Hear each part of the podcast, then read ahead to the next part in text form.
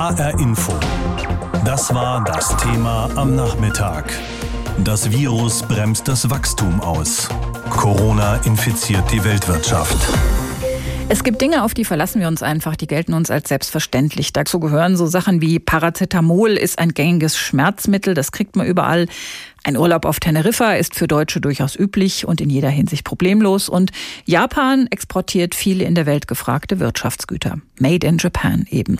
Aber in diesen Tagen und Wochen gelten solche vermeintlichen Selbstverständlichkeiten nicht mehr. Das Coronavirus erschüttert nicht nur das Gesundheitswesen vieler Länder und stellt es auf die Probe, sondern hat auch ganz konkrete wirtschaftliche Auswirkungen. Wir haben unsere Korrespondentinnen und Korrespondenten gefragt, wie sie das in ihren Gastländern erleben.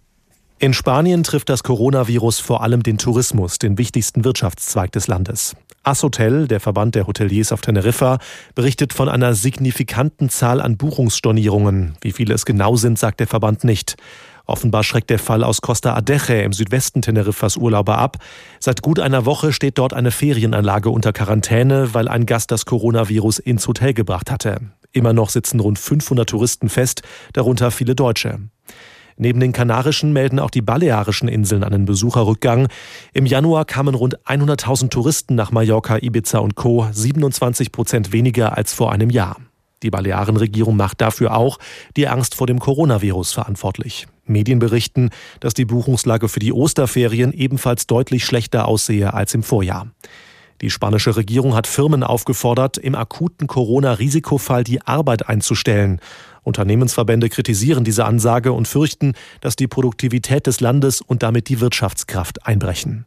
Oliver Neuroth, Madrid. Japans Wirtschaft geht es nicht erst seit Corona schlecht. Bereits Ende des Jahres hatte die Regierung ein milliardenschweres Konjunkturpaket beschlossen, um nicht in eine Rezession zu schlittern. Das Virus macht nun alles noch schlimmer, denn Japan ist exportorientiert und China der zweitwichtigste Handelspartner. Beispiel Toyota. In den ersten beiden Monaten des Jahres wurden nach Konzernangaben 25 Prozent weniger Fahrzeuge als im Vergleich zum selben Vorjahreszeitraum verkauft. Insgesamt sind viele Lieferketten der Kfz-Industrie und der Elektronikbranche gestört. Die beiden großen Fluggesellschaften ANA und JAL haben ihre Flüge zunächst für eine Woche deutlich reduziert. Der Binnenkonsum wurde zuletzt im Oktober durch eine Mehrwertsteuererhöhung bereits gedämpft. Nun geben die Japaner noch weniger aus, denn aus Sorge vor dem Virus bleiben sie lieber zu Hause. Was besonders bitter ist, in wenigen Wochen blühen in Japan die Kirschblüten und dann kommen Scharen von Touristen und bringen Geld ins Land. Eigentlich das aber fällt dieses Jahr aus. Die Japaner wurden bereits aufgefordert, von den traditionellen Hanami-Feiern im freien Abstand zu nehmen. Ein schwerer Schlag für den Tourismus. Aus Tokio Katrin Erdmann. Indien wird oft als Apotheke der Welt bezeichnet, denn hier werden wichtige und billige Arzneimittel hergestellt. Die Grundstoffe dafür liefert China, mindestens zu 70 Prozent. Und weil die nicht mehr ankommen, hat Indien beschlossen, zahlreiche Medikamente nicht mehr ins Ausland zu liefern. Darunter ist auch Paracetamol, eines der meistgenutzten Schmerzmittel und zahlreiche Antibiotika. Diese werden nun für den eigenen Markt gebraucht. Schon jetzt seien viele Medikamente daher weltweit teurer geworden, sagen Analysten. Für die Elektroindustrie erwägt Indien nun eine Luftbrücke nach China, um dringend benötigte Elektronikteile einzufliegen. Indien hat sich zu einem wichtigen Markt für die Produktion von Smartphones entwickelt. Es hängt eine große Wolke über Indien, sagen Wirtschaftsexperten. Das Bruttoinlandsprodukt werde nur noch um rund fünf Prozent wachsen. Das ist ein Prozentpunkt weniger, als zuvor erwartet worden war. Silke Dietrich, Neu-Delhi. Rezession, der Rückgang der Wirtschaftsleistung. Und wenn der noch einhergeht mit der Angst vor einer ansteckenden Krankheit, dann wundert es wahrscheinlich niemanden, wenn der Bundesverband der deutschen Industrie, kurz BDI, heute meldet, Zitat, nicht der Brexit, nicht Trump, sondern das Coronavirus hat derzeit den größten negativen Einfluss auf die wirtschaftliche Entwicklung. Damit warnt der BDI vor einer anhaltenden Rezession in der Industrie. Ich habe Lars Hofmann aus der HR Info Wirtschaftsredaktion gefragt, wie hart die Wirtschaft bei uns denn schon getroffen ist. Das kann man im Moment gar nicht pauschal sagen, sondern es sind eher einzelne Bereiche, einzelne Branchen, die aber teilweise schon massiv betroffen sind. Zuallererst muss man da die Messewirtschaft nennen, ITB, Hannover Messe, die Musikmesse in Frankfurt, alles Messen, die abgesagt oder verschoben sind. Und da hängen dann auch wieder andere Unternehmen dran, vor allem Messebauer. Die haben mal ausgerechnet, dass allein in dieser und in der letzten Woche ein Schaden von 426 Millionen Euro entstanden ist, einfach weil diese Messen nicht stattfinden wie geplant. Sie sagen, da sind auch konkret Arbeitsplätze in Gefahr, wenn das nicht schnell wieder anders wird. Es sind aber auch andere betroffen, die da dranhängen. Hotels, das sind Caterer, das sind Gaststätten, Taxifahrer klagen, Tourismus bricht vielerorts ein, Reisebüros sind davon betroffen. Es ist sogar zu hören, dass es erste Entlassungen in diesem Bereich gibt. Es gibt Unternehmen, die haben einen Einstellungsstopp verhängt. Das trifft unter anderem auch den Frankfurter Flughafen, das trifft die Lufthansa.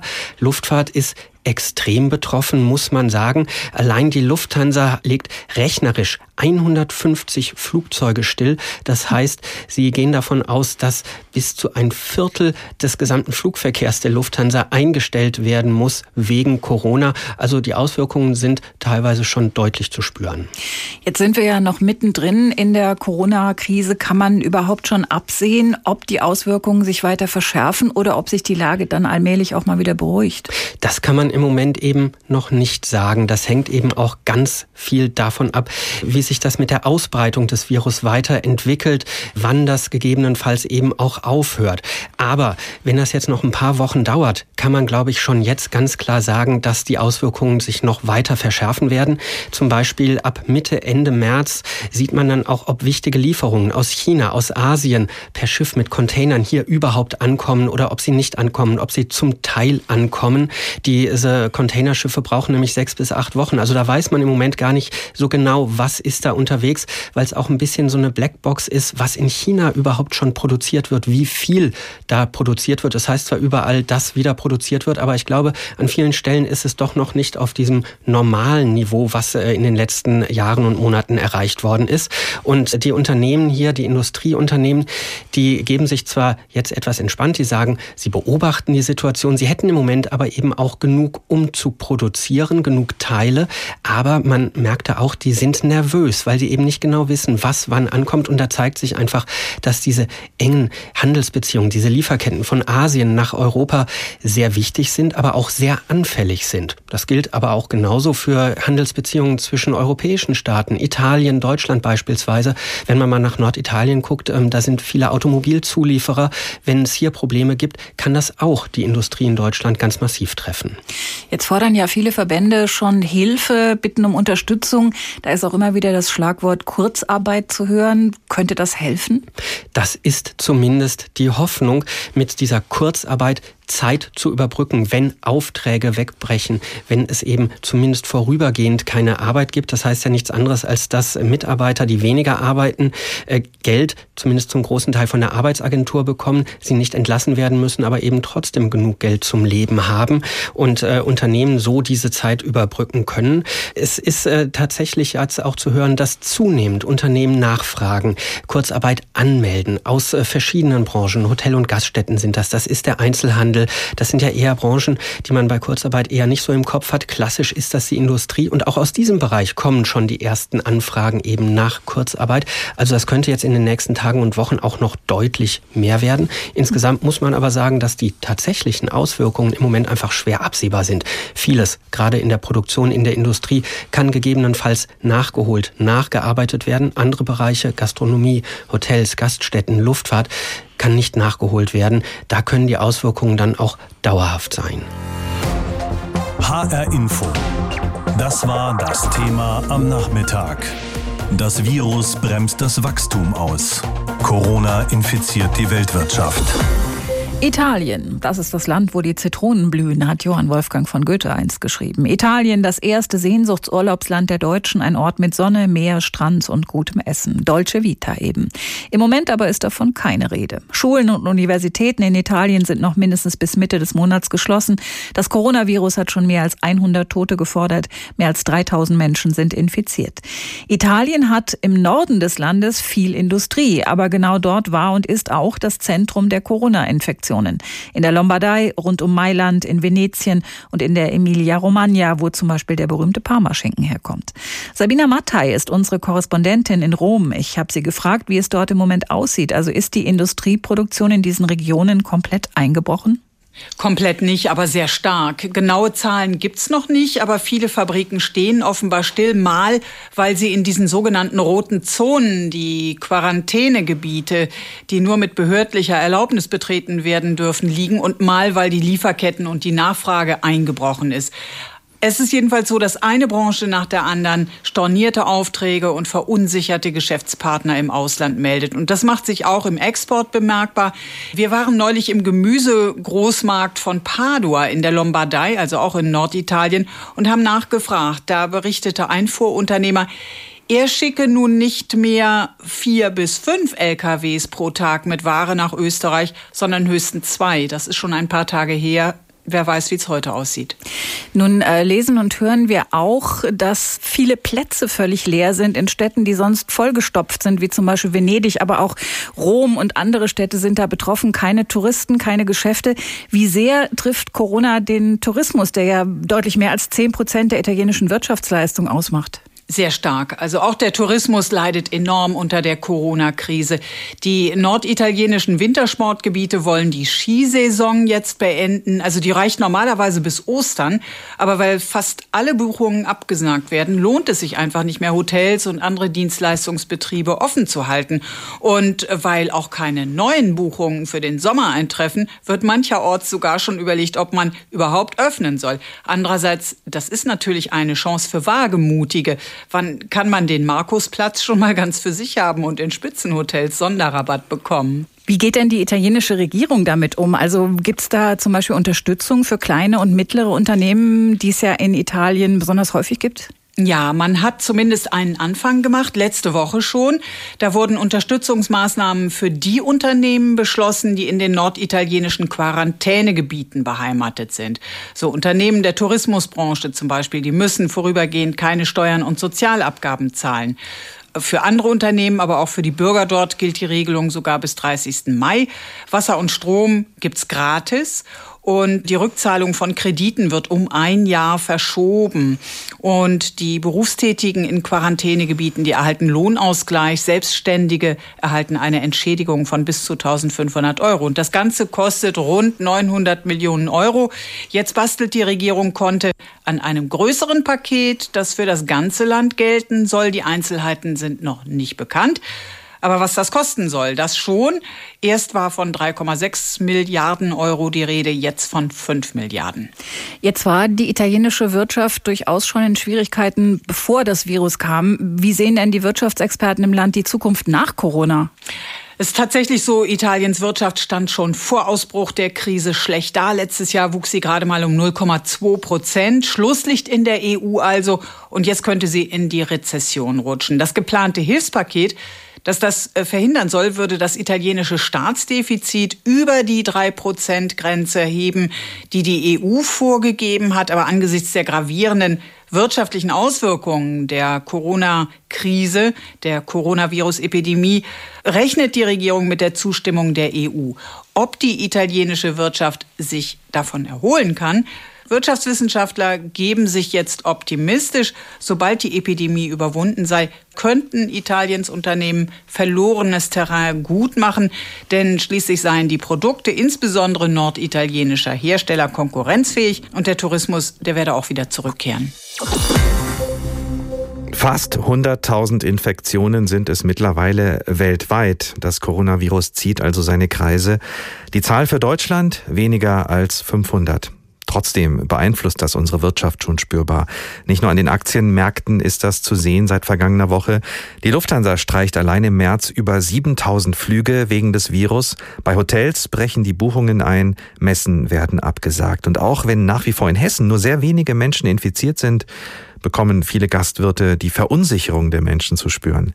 Lars Hofmann hat sich in der Frankfurter Gastronomie umgehört. Mittagessen, Kaffee und Kuchen, Abendessen. Im Odyssee Kulturcafé ist den ganzen Tag über Betrieb. Michael Kuballa sagt, abends sei noch alles wie immer. Nur mittags spüre er schon etwas. wenn eigentlich die Gäste aus den umliegenden Büros kommen. Im Tagesgeschäft gibt es weniger Reservierungen als normal und es gibt dementsprechend auch etwas mehr Absagen als normal. Ich würde sagen, das sind 10 äh, bis 20 Prozent. Das sei im Moment noch zu verkraften, sagt Michael Kubala. Zu lange dürfe diese Situation aber nicht dauern. Aber wir merken das natürlich auch, dass wir weniger bei unseren Händlern bestellen. Da kommen dann auch schon die Rückfragen, die dann auch in gewisse Probleme laufen. Aber länger als zwei, drei Monate sollte das nicht andauern. Zwei Kilometer Luftlinie entfernt. Schneiders Café in der Nähe der Alten Oper, mitten im Frankfurter Bankenviertel. Gegen Mittag. Der Laden brummt. Leute aus den umliegenden Bankentürmen kommen holen sich ihr Mittagessen oder setzen sich kurz hin und essen eine Suppe. Das ist Normalbetrieb hier jetzt. Gerade heute, ein normaler Mittag, ist es Normalbetrieb. Sagt Karl-Heinz Schneider. Das Bistro ist aber nur der eine Teil seines Geschäftes. Dazu gehört auch ein Catering-Betrieb. Essen für Konferenzen, das tägliche Frühstück im Büro oder Geschäftsveranstaltungen. Und hier sieht es ganz anders aus, seitdem auch in Hessen Infektionen mit dem Coronavirus bekannt sind. Da haben wir natürlich sehr große Einbußen. Es wird sehr viel storniert. Also die Leute haben einfach Angst, ihren Brötchen von ihrer Platte zu nehmen, also von offenen Lebensmitteln. Und da muss ich ganz ehrlich, das war ein Schock. Also ich habe gesagt, das kann alles nicht sein. Was ist hier los? Also alle Veranstaltungen, wo über 30 Personen sind, sind alle storniert worden. Insgesamt sind Karl-Heinz Schneider und seinen 26 Beschäftigten im Catering-Bereich rund 70 Prozent der Aufträge weggebrochen. Teilweise hätten Kunden gleich die Bestellungen für den gesamten Monat storniert. Wenn sich die Lage nicht schnell bessere, müsse er erst Aushilfen zu Hause lassen im schlimmsten Fall dann Kurzarbeit beantragen. Also ich habe schon Angst, natürlich. Also ich habe wirklich Angst, dass es einfach an die Existenz geht. Man hat einen kleinen Puffer, aber das ist ganz schnell aufgebraucht. Und wie das sich jetzt weiterentwickelt, kann ich einfach nicht sagen, aber ich habe schon Ängste, ja. Noch hofft Karl-Heinz Schneider aber, dass sich die Lage in ein bis zwei Wochen wieder beruhigt, die Kunden besonnener mit der Situation umgehen. Viele Gastronomen wollen im Moment lieber nichts sagen. Hinter vorgehaltener Hand ist dann aber in vielen Bars, Bistros und Restaurants zu hören, es seien 25 Prozent weniger Gäste, teilweise sogar bis zu 40 Prozent, die wegbleiben. Anders bei Alfonso. Er steht hinter dem Tresen in seiner Pizzeria La Botte 3 im Frankfurter Nordend, putzt Gläser, bereitet alles für die ersten Gäste vor. Absagen, leere Tische, weil die Gäste wegen des Coronavirus nicht essen gehen? Nein, nicht wirklich. Moment ist bisschen weniger, aber nicht so extrem. Sorgen macht sich aber auch Alfonso und hofft, dass die Situation bald wieder vorbei ist. Dreimal pro Stunde ein Thema. Das Thema in HR Info. Am Morgen und am Nachmittag.